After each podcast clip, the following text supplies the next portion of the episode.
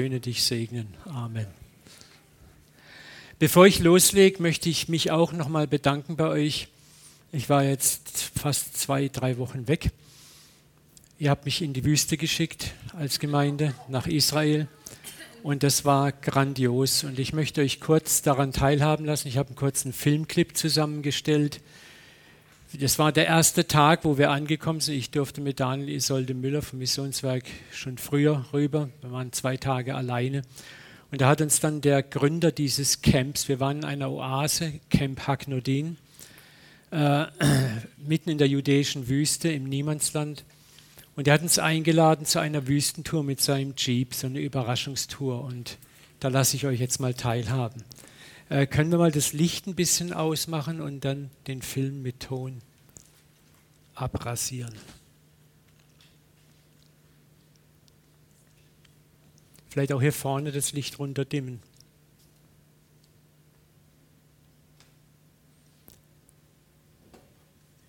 Da seht ihr so eine kleine Übersichtskarte. Wer sich mit Israel auskennt, weiß ungefähr, wo das ist. Können wir Ton haben?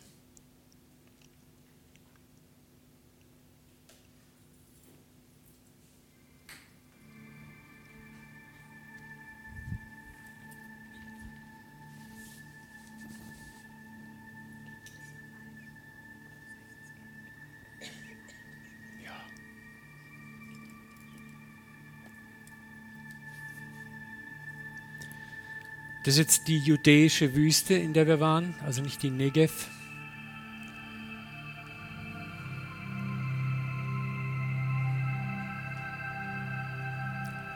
Da begegnen dir sogar freilaufende Kamelherden.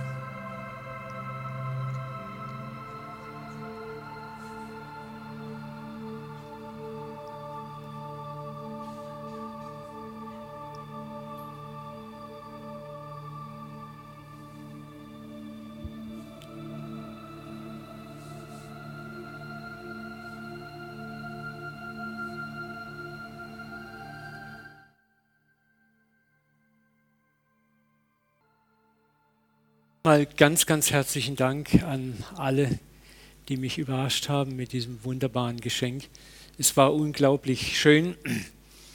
Ich habe so ein paar Gedanken mitgebracht und ein paar Ideen, sowas mal als Freizeit, als Gemeindefreizeit für Interessierte mal zu planen, mal sehen, was passiert. Ich bin noch am Beten drum.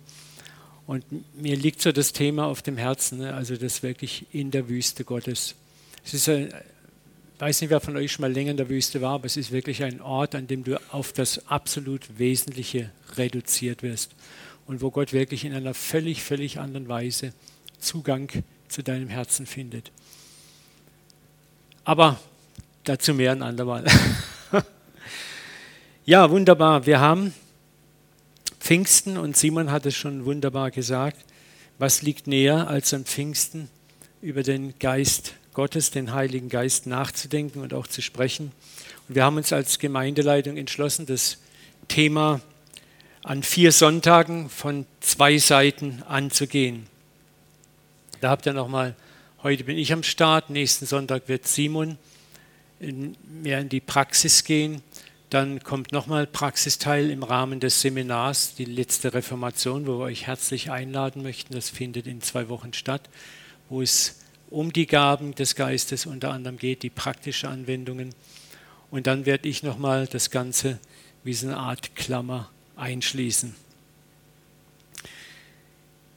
Zwei Seiten wollen wir betrachten mit dem Thema Leben in der Kraft des Heiligen Geistes. Mein Job, mein Part ist, und Simon hat es schon angedeutet, ist die oft manchmal weniger in charismatisch-pfingstlichen Kreisen beachtete Dimension unserer göttlichen Natur zu betrachten. Also dass Gott in uns wohnt. Und diese, dieses In uns Wohnen Gottes ist gewissermaßen an Pfingsten passiert. An Pfingsten wurde der Geist ausgegossen.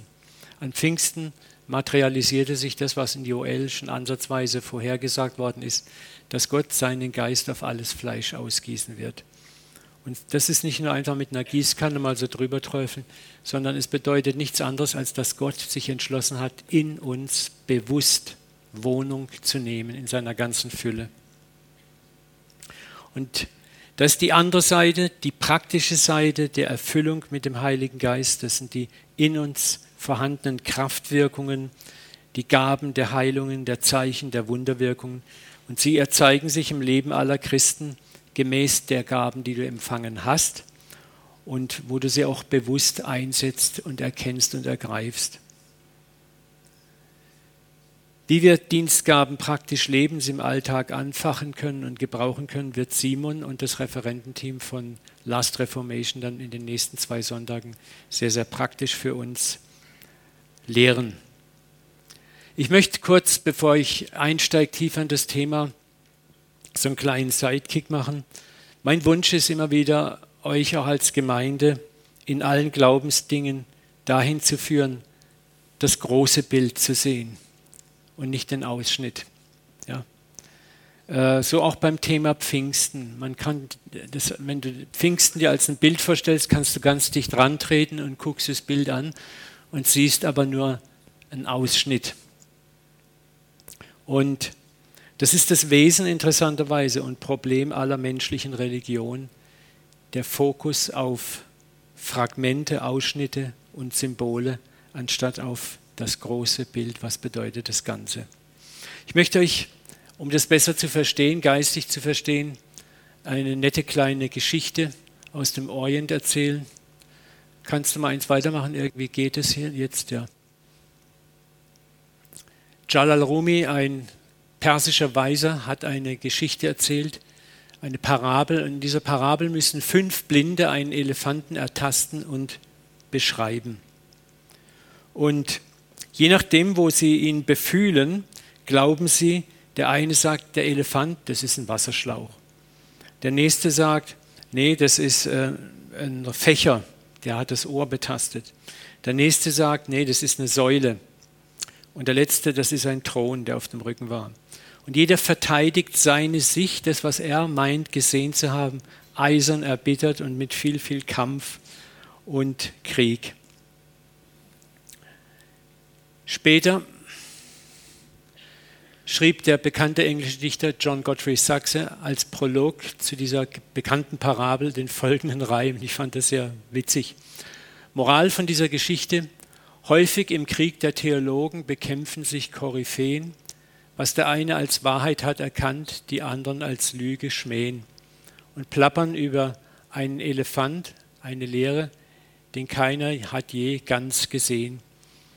Also es ist so oft, streiten wir über Dinge, von denen wir nur Ausschnitte erkannt haben, wo wir nur Fragmente gesehen haben. Aber es sagt, mein Fragment, meine Sicht der Dinge, meins ist richtig, meins ist wichtig.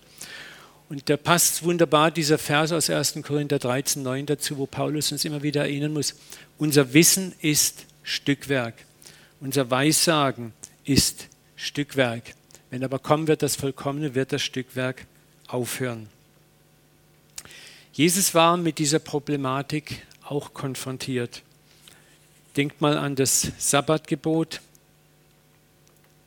Ihr kennt die Geschichte, braucht man nicht ganz lesen. Die Jünger laufen am Sabbat durch ein Kornfeld, reißen Ehren aus, zerreiben die, essen die und die Pharisäer, die mit ihnen mitlaufen, regen sich furchtbar auf, weil in ihren Augen und nach ihrem Sabbatverständnis war das eine Erntearbeit und Arbeit ist am Sabbat verboten. Und sie petzen bei Jesus und beklagen sich. Und Jesus erklärt ihnen, wie David doch das Schaubrot sogar gegessen hat, das nach dem Gesetz nur die Priester essen durften. Dann sagt er was Markantes. Leute, denkt mal Klartext nach. Der Sabbat wurde für den Menschen geschaffen und nicht der Mensch für den Sabbat. Jesus beschreibt hier in diesem Satz das große Bild des Sabbats. Die Pharisäer sehen ein Ausschnitt. Sie betrachten nur die Verbote, die um den Sabbat sich gerankt haben. Aber sie haben total, dadurch, dass sie nur den Ausschnitt betrachten, vergessen, für was ist der Sabbat eigentlich da? Was ist das große, ganze Bild?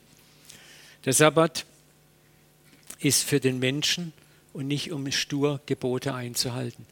Der Sabbat, das große Bild ist, hey, Gott hat dir was geschenkt, freie Zeit, Erholungszeit. Einfach mal zur Ruhe kommen. Das ist es, worum es geht und nicht, wie du das machst.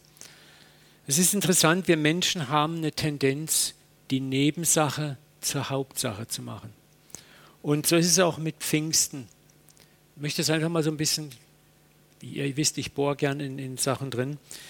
Die Pfingstbewegung, als sie entstand, toll, richtig, wichtig, absolut mega wichtig, was Tolles ist passiert. Aber was war ihr Fokus? Wer weiß es? Ihr Hauptfokus. Hm?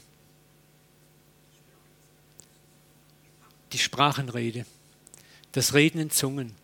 Das wurde plötzlich so zentral, so wichtig. Um das hat sich alles gedreht. Die ganze Bewegung hat sich nur noch daraus, vor allem in den Anfangsjahrzehnten, definiert.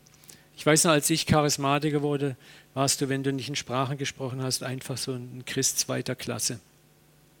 Und das ist äh, Einseitigkeit, die hast du überall, wo es interessanterweise um Religiosität geht. Die Nebensache wird zur Hauptsache gemacht.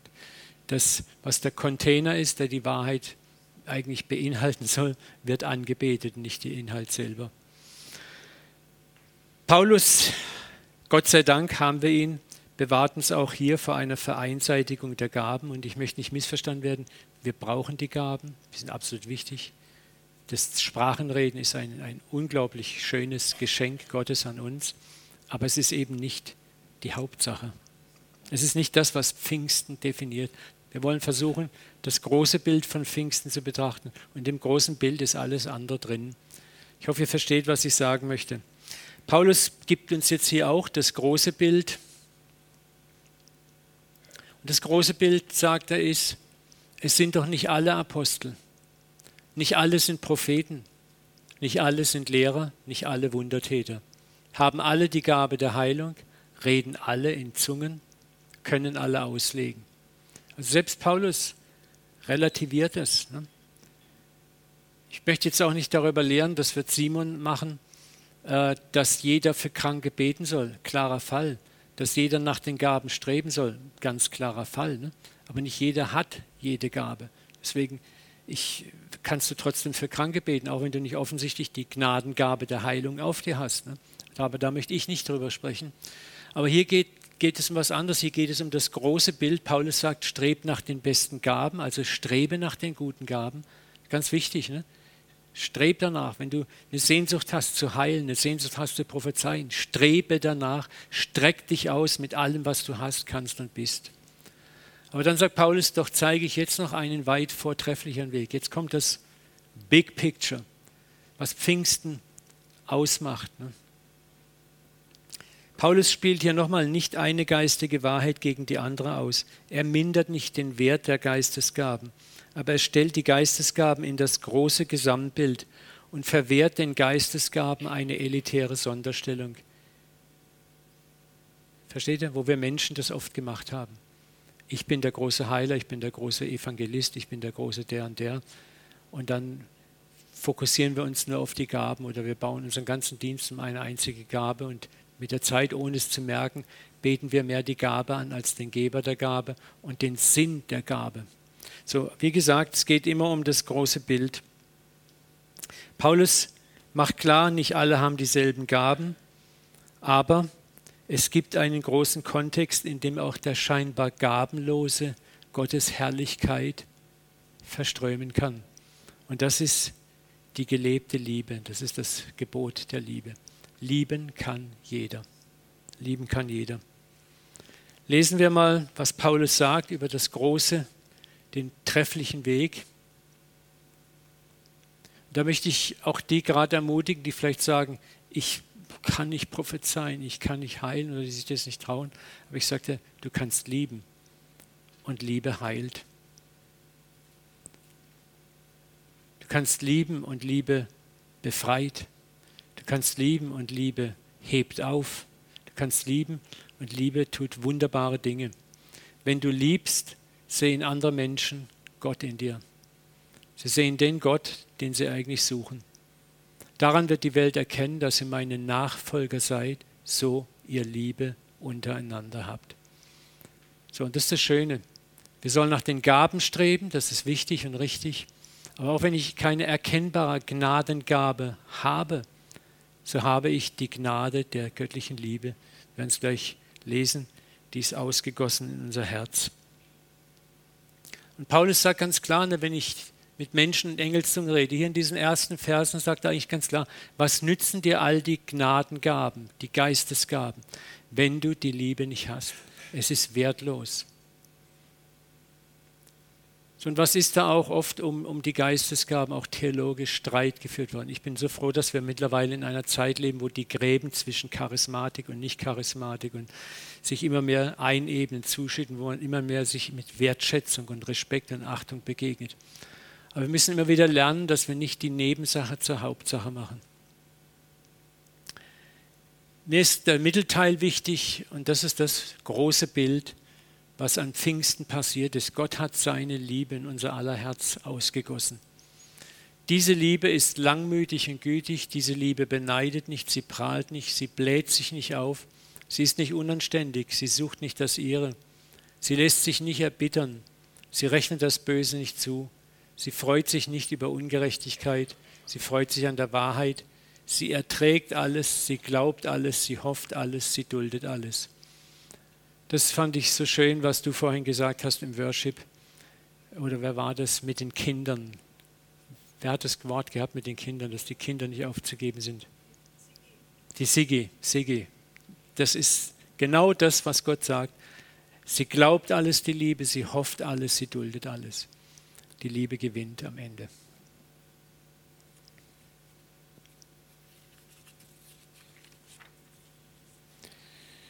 Und das führt uns zum großen Bild, was ist an Pfingsten im Großen passiert. Paulus sagt es im Römer 5,5. Denn die Liebe Gottes ist ausgegossen in unsere Herzen durch den Heiligen Geist, welcher uns gegeben worden ist. Lass das mal auf dich wirken. Warum sagt Paulus nichts anderes? Er sagt, die Liebe Gottes ist ausgegossen worden. Gott definiert sich sehr gern immer wieder durch eins, durch Liebe. Er ist die Liebe.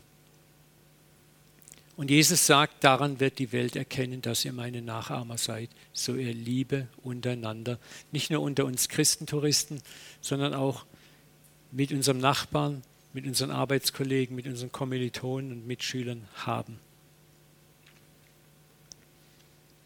Nochmal, das große Bild von Pfingsten nicht, sind nicht die Geistesgaben als solche, sondern das die gesamte Fülle der Gottheit. Gott hat sich entschlossen, seit diesem Tag in dir und mir Wohnung zu nehmen. Es ist die Erfüllung, was in Hesekiel 36 steht, wo Gott sagt, ich werde meinen Geist in euch legen. Ich werde aus euch solche Menschen machen, die in meinen Rechten wandeln, meine Gebote halten und danach tun. Das war schon immer Gottes Absicht, bei uns Wohnung zu nehmen. Und das ist an Pfingsten passiert. Und an Pfingsten ist das passiert, was Gott exemplarisch in Christus als Blaupause, als Masterplan vorgeführt hat. Jesus wurde getauft und mit dem Heiligen Geist erfüllt und Gott nahm Wohnung in ihm. Es gibt ein theologisches Problem, was wir mit Christus gemacht haben, als Kirchen und als Gruppen. Mir fällt es immer wieder auf, und es gibt auch viele Bücher darüber, was die Kirche gemacht hat, ist, sie hat die Menschlichkeit Christus, von Christus, von Jesus auf die Seite geschoben und hat seine Göttlichkeit immer mehr betont. Und nach seiner Auferstehung noch viel mehr. Und was wir verloren haben, ist die ganze Dimension, was möchte uns Jesus in seiner Menschlichkeit eigentlich beibringen? Was möchte er uns eigentlich lehren? Was möchte er uns exemplarisch als Vorbild zeigen? Das haben wir irgendwie vergessen. Wir haben ihn erhöht, wir haben ihn in den Himmel hineingehoben und dadurch unbrauchbar für das Rollenmodell eines, dem wir nachfolgen, gemacht. Ich will mal was Freches sagen. Das könnt ihr prüfen. Jesus hat nirgendwo gesagt, bete mich an. Aber er hat gesagt, folge mir nach. Und ich sage jetzt mal ein bisschen frech, es ist leichter, ihn anzubeten, als ihm nachzufolgen. Und es, es, ist, es ist relativ ungefährlich, diesen Jesus in den Himmel zu erheben.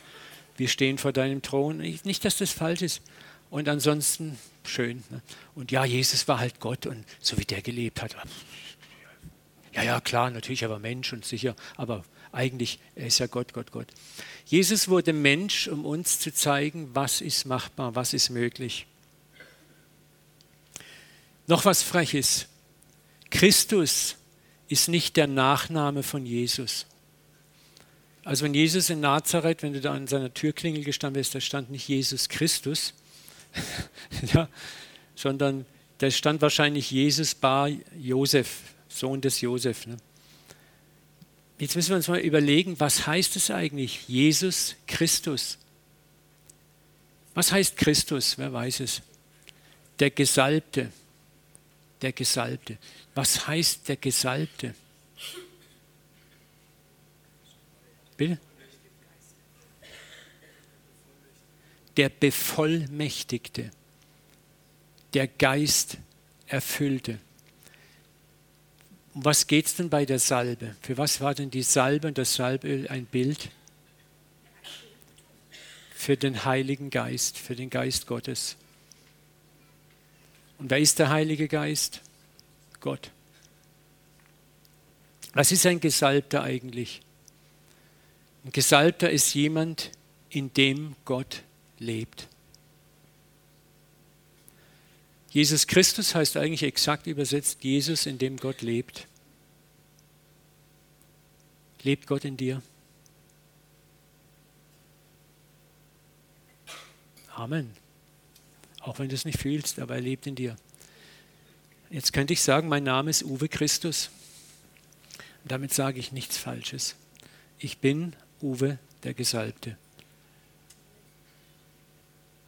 Du bist Sigi der Gesalbte und Sigi die Gesalbte. Silvia die Gesalbte.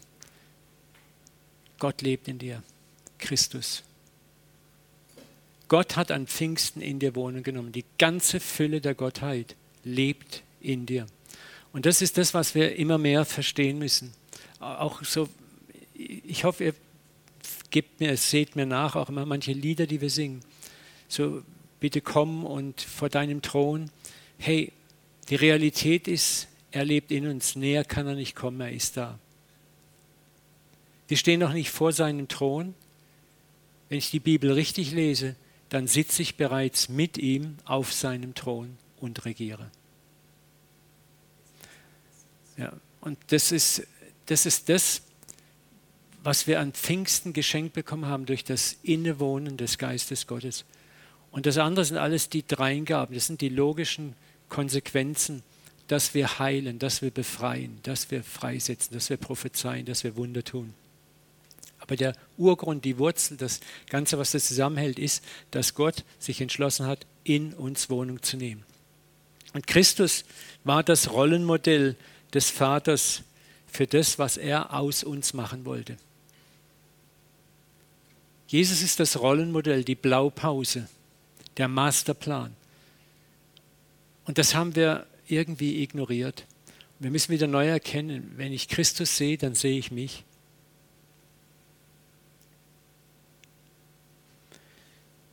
Nochmal, Jesus hat nicht gesagt, betet mich an. Er hat gesagt, folget mir nach. Das bedeutet zuallererst, seine Identität als Kind Gottes für mich auch anzunehmen. Und ich zeige euch mal ein paar Texte, die uns, das haben wir schon ein paar Mal auch gesehen, aber wir können das nicht oft genug wahrnehmen. Johannes 14, 12, wirklich, ich sage euch, wer an mich glaubt, nicht intellektuell glaubt, sondern was Jesus eigentlich sagt, ist Pistis, nicht verpiss dich, sondern Pistis heißt Vertrauen. Wer mir vertraut, der wird die Werke auch tun, die ich tue. Und jetzt kommt diese, dieser Knaller und er wird größere tun. Wir wären ja schon froh, wenn wir die Hälfte von dem tun könnten, was Jesus getan hat. Ne? Aber das hat auch ganz viel damit zu tun, wie wir uns sehen. Er wird größere tun als ich, denn ich gehe zum Vater. Was ist die Bedingung? Wer mir vertraut. Wir haben daraus einen Würdigkeitswettbewerb gemacht wenn ich 40 Tage fast und bete, 30 Quadratmeter Bibel lese, das und das und das und das. das. Hey, missversteht nicht, ist alles nicht falsch. Und da sitzen wir wie der Esel der, der Karotte hinterher, die der Reiter an der Angel ihm vor die Schnauze hält und kommen nie dahin an. Ich glaube, dass wir wieder lernen müssen, was Jesus sagt, wenn euer Glaube, und was, wiederum haben wir das Wort Pistis, wenn euer Vertrauen nur so groß ist wie ein Senfkorn, dann werdet ihr zu einem Gebirge sprechen. Hopp von A nach B und es wird passieren. So, das zeigt eigentlich, dass wir mit dem wenigen, was wir haben, sind. Aber dass ich sage, Gott, ich, ich, ich kapiere es noch nicht mal richtig, aber du lebst in mir. Deine ganze Fülle ist in mir. Bitte komm ans Lenkrad meines Lebens. Ich möchte jetzt dasselbe tun, was du getan hast, ein Größeres tun. Ich glaube, dass die Zeit da ist und kommt, wo Gott mehr und mehr uns hilft, der Vater uns hilft, unsere Identität als Kinder seines Hauses zu erkennen. Als Kinder, denen er sagt, wie dem älteren Bruder im Gleichnis der verlorenen Söhne, hey, was mein ist, ist doch dein. Warum fragst und bittest du und nimmst es nicht einfach?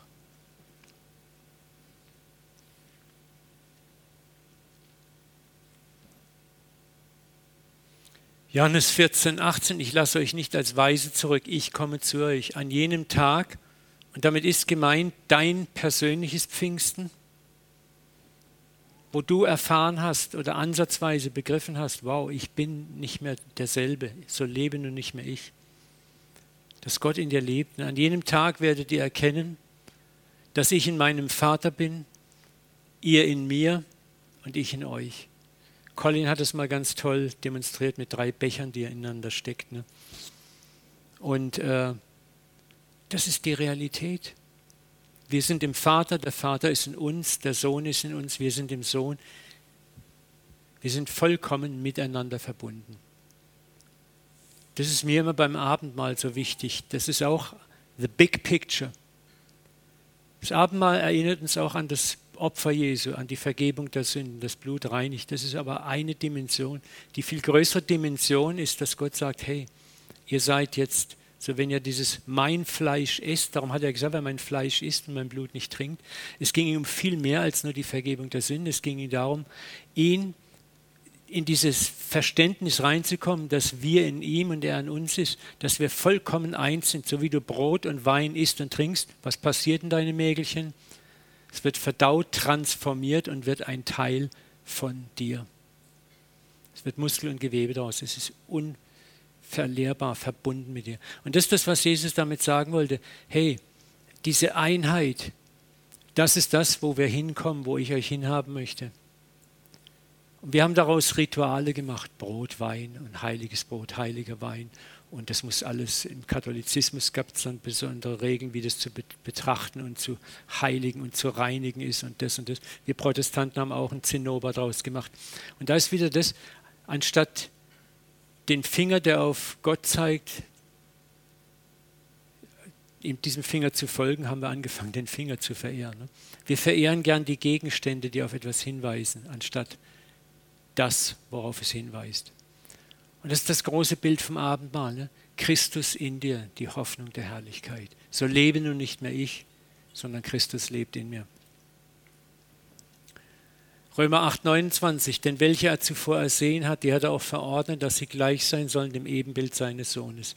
Du bist verordnet, bestimmt, vom Vater auserwählt, dem Ebenbild Christi gleich zu sein. Du bist eine Blaupause von Jesus, eine 1 zu 1 Fotokopie von Jesus. Ja? Warum? Auf das derselbe, der Erstgeborene sein unter vielen Geschwistern. Was ist Jesus? Er ist der Erstgeborene von mir, er ist mein älterer Bruder. Aber ansonsten sagt Jesus eigentlich, lädt mich sagt, du bist mein Bruder, du bist, sitzt mit mir auf meinem Thron. Du bist mir gleich. Wisst ihr, was wir geschaffen haben? Wir haben wieder Distanz, Distanz, halt, lass uns, lass uns Religion haben. Du da vorne, wir da unten. Und dann gucken wir, dass wir uns würdig machen und es schaffen irgendwie. Du bist das Ebenbild Christi. So lebst nun nicht mehr du, sondern Christus lebt in dir. Ich werde kommen, bei dir Wohnung machen. Du bist, gehörst in die Familie Gottes. Und Petrus bringt es auf den Punkt, durch diese Macht, das ist diese Macht des Vaters, die Macht der Liebe, denn Gott hat es aus Liebe bewogen. Er wollte Kinder haben, er wollte schon immer einen Gegenüber haben, geistige Kinder haben haben wir auch die kostbarsten und größten Zusagen bekommen. Was ist die kostbarste und größte Zusage? Dass ihr Anteil an seiner göttlichen Natur bekommt. Pfingsten. Ich werde meinen Geist, mich selbst, mein ganzes göttliches Sein, ich Gott selber gieße mich aus auf das Fleisch. Er hat sich ausgegossen in dir, er lebt jetzt in dir. Das ist am Pfingsten als großes Bild passiert. Was wir hier in diesen Versen lesen, haben die frühen alten Christen bis ins vierte Jahrhundert noch gut verstanden und auch gelehrt, sehr breit gelehrt. Sie nannten das damals Theosis, die Vergöttlichung des Menschen. Athanasius von Alexandria bemerkt dazu, der Sohn Gottes wurde Mensch, damit wir göttlich würden. Der Sohn Gottes wurde Mensch, damit wir göttlich würden. Lass es mal wirken. Lies da nochmal dazu. Petrus, ne? er hat versprochen, dass er Anteil an seiner göttlichen Natur bekommt. Das haben die Christen damals verstanden, wer sie sind, was es heißt, in die Familie Gottes hinein geboren zu werden, aufgenommen zu werden. Es heißt nicht, dass wir den Platz des Vaters einnehmen oder wir Papa, wir brauchen dich nicht, wir sind jetzt hier die Bosse, sondern als geliebte, angenommene Kinder freuen wir uns am Vater. Wir sind eine Familie geworden. Jesus hat das als Mensch begriffen. Er hat es erfahren, als er wurde. Christus war vollkommen Mensch, das müssen wir verstehen. Wir müssen mal das Göttliche lösen. Er war Mensch, er erlebte das Menschsein wie du und ich auch. Er hatte eine Ahnung von seiner Sendung, aber er musste auch alles erleben. Und da war dieser Moment der Taufe, wo der Geist Gottes auf ihn kam, wo er auch langsam in der Wüste begriff, wer er wirklich war. Wisst ihr, 40 Tage ist er nicht nur darum marschiert und hat Ameisen gezählt, sondern da hat Gott zu ihm gesprochen über seine Sendung. Da hat Gott sich ihm offenbart. Da wurde ihm klar, wer er wirklich ist. Und das war heftig, denn das war konträr, frontal konträr gegen alles, was das Judentum gelehrt hatte. Und genau in der Situation leben wir heute auch. Wir verstehen so vieles nicht und brandmarken es ganz schnell als Irrlehre und Ketzerei, anstatt mal ruhig zu sein, zu sagen, stopp mal, wie ging es denn Jesus? Ne? Wie, ging es Jesus? Kannst du nachlesen, Johannes 10, 33, wo er sagt, hier, ich bin der Sohn Gottes, wegen eines guten Werkes steinigen werde nicht, wüteten die Juden, sondern wegen Gotteslästerung. Du machst dich selbst zum Gott, obwohl du nur ein Mensch bist. Und jetzt Jesus in seiner Genialität, ne, er kennt die Bibel besser als die Frommen, sagt er, hey, was steht denn im Psalm 82, 6? Ich habe gesagt, Gott spricht dort, ihr seid Götter. Autsch. Da brach bestimmt mal erstmal das Chaos aus. Ne? Wenn also diejenigen Götter genannt werden, an die das Wort Gottes erging und die Schrift kann nicht außer Kraft gesetzt werden, da bombardierte sie mit ihren eigenen Dogmen. Wie könnt ihr behaupten, du lästerst Gott, weil ich sage, ich bin Gottes Sohn? Und das ist das, was er uns geschenkt hat, wo er sagt, er ist, ich bin der erstgeborene Sohn, ihr seid die nachgeborenen Söhne und Töchter. Ich bin ein Sohn Gottes, eine Tochter Gottes. Und das, wie gesagt, ist der Kern und Sinn von Pfingsten. Es geht nicht um abgehobene philosophisch-theologische Gedankenspiele, sondern die Frage ist, was macht es mit deinem täglichen Leben? Ich habe euch schon ein paar Mal mit dem Satz konfrontiert, wenn Jesus sagt, wer mich sieht, sieht den Vater. Wenn du der jüngere Bruder, die jüngere Schwester von Christus bist, dann ist das dein Satz. Ich bin mittlerweile so weit, wenn ich morgens aus dem Haus gehe, dann sage ich, wer mich sieht, soll dich sehen, Papa. Ich erwarte das einfach. Ich erwarte das. Und ich kriege Feedback immer mehr. Und das ist einfach krass. Ich erwarte es.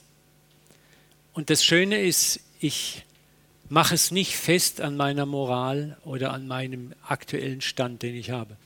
Ich bin mir mehr als schmerzlich bewusst über meinen, mein Zukurzkommen, meine Sünden, meine Charakterschwächen. Ich hätte kein, wenn ich mich auf meine Moral verlassen würde, hätte ich nicht mal das Recht hier zu stehen, weil ich habe auch noch so viele Fehler. Aber ich habe gelernt, das habe ich Gott sei Dank kapiert, das trennt mich nicht mehr. Dafür ist bezahlt worden. Punkt. Das heißt nicht, dass es mir gleichgültig ist, aber ich habe es abgegeben an einen, der größer als ich.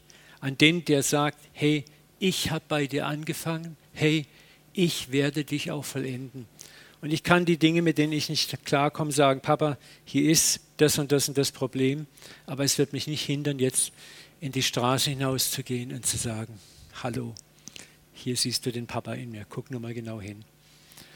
Und das ist das, ist das was wir begreifen müssen. Gott hat für deine Schwächen bezahlt. Lass es nicht zu, dass deine Schwächen dich davon abhalten, dass Pfingsten aus dir rausströmt. Ströme lebendigen Wassers werden aus eurer Brust zu den Menschen fließen. Ich habe das jetzt vor meinem äh, Wüstenurlaub so wunderbar erlebt. Da war ich, ich weiß nicht, ob ich das euch erzählt habe, zum EEG-Messen.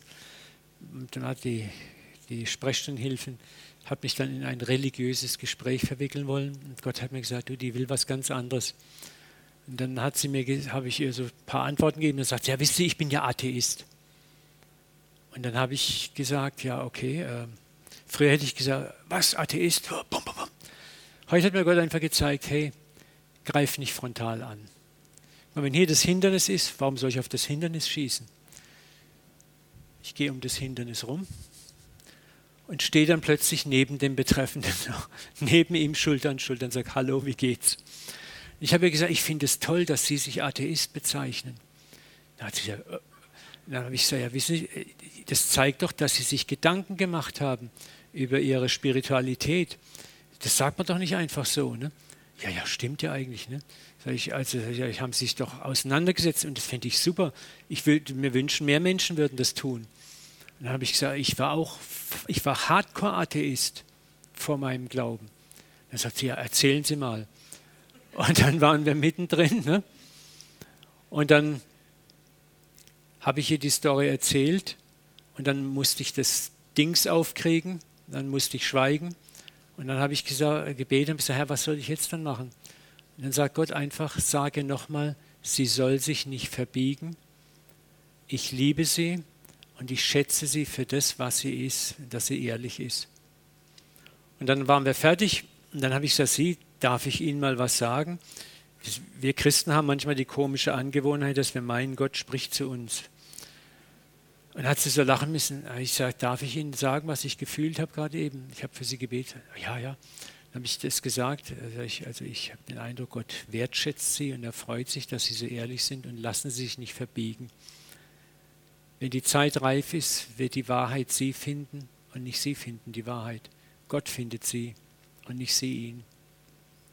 Dann steht sie vor mir, guckt mich an und auf einmal, ehe ich mich verwehren konnte, umarmt sie mich, erdrückt mich schier gibt mir einen Kuss auf die Wange, aber ganz sauber und rennt raus, ja, ja muss man sagen, ja, rennt raus aus der Praxis mit Tränen in den Augen. Ne?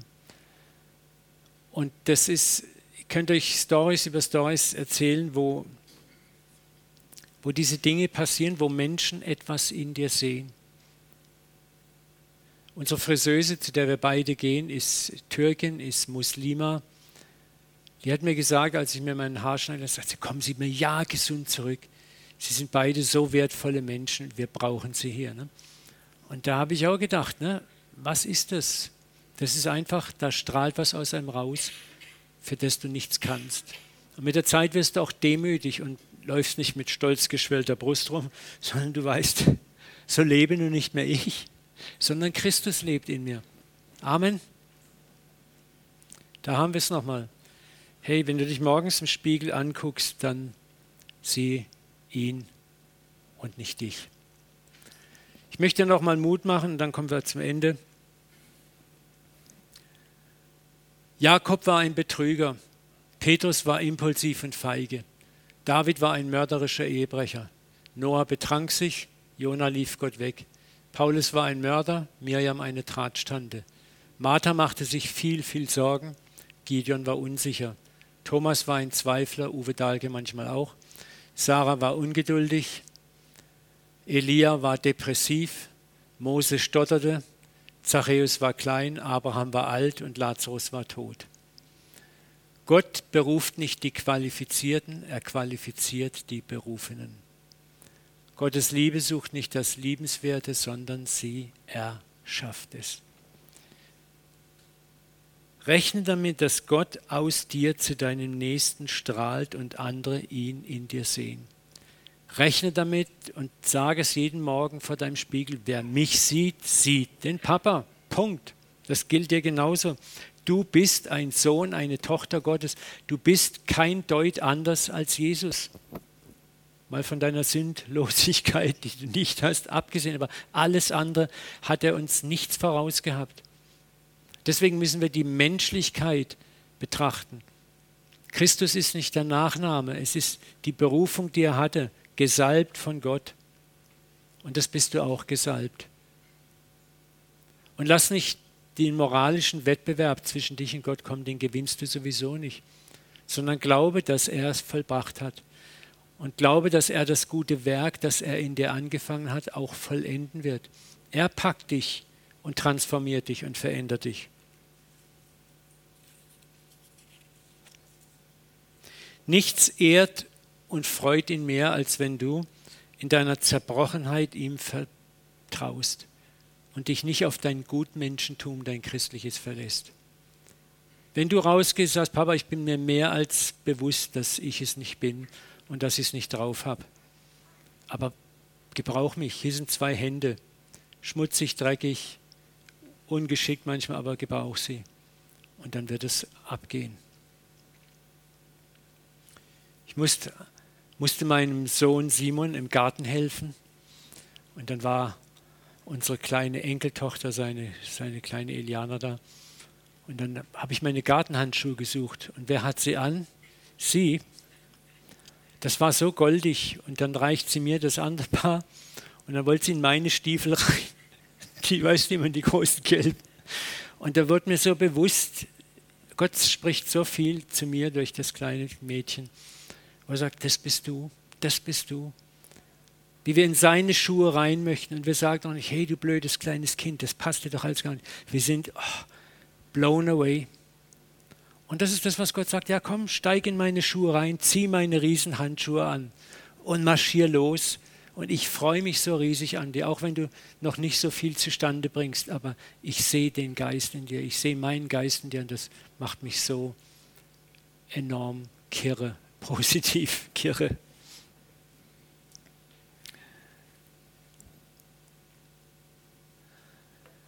möchte abschließen, wenn jemand an mich glaubt, wenn jemand an mir Vertrauen hat, werden Ströme lebendigen Wassers aus seinem Inneren fließen. Das möchte ich dir heute Morgen zusprechen an Pfingsten.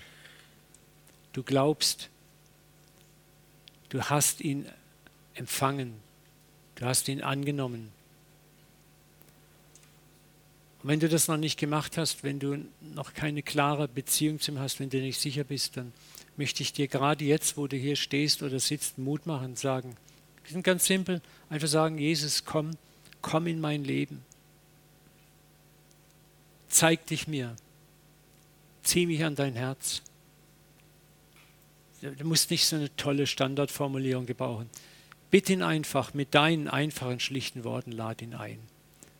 Und er wird kommen. Er wird kommen.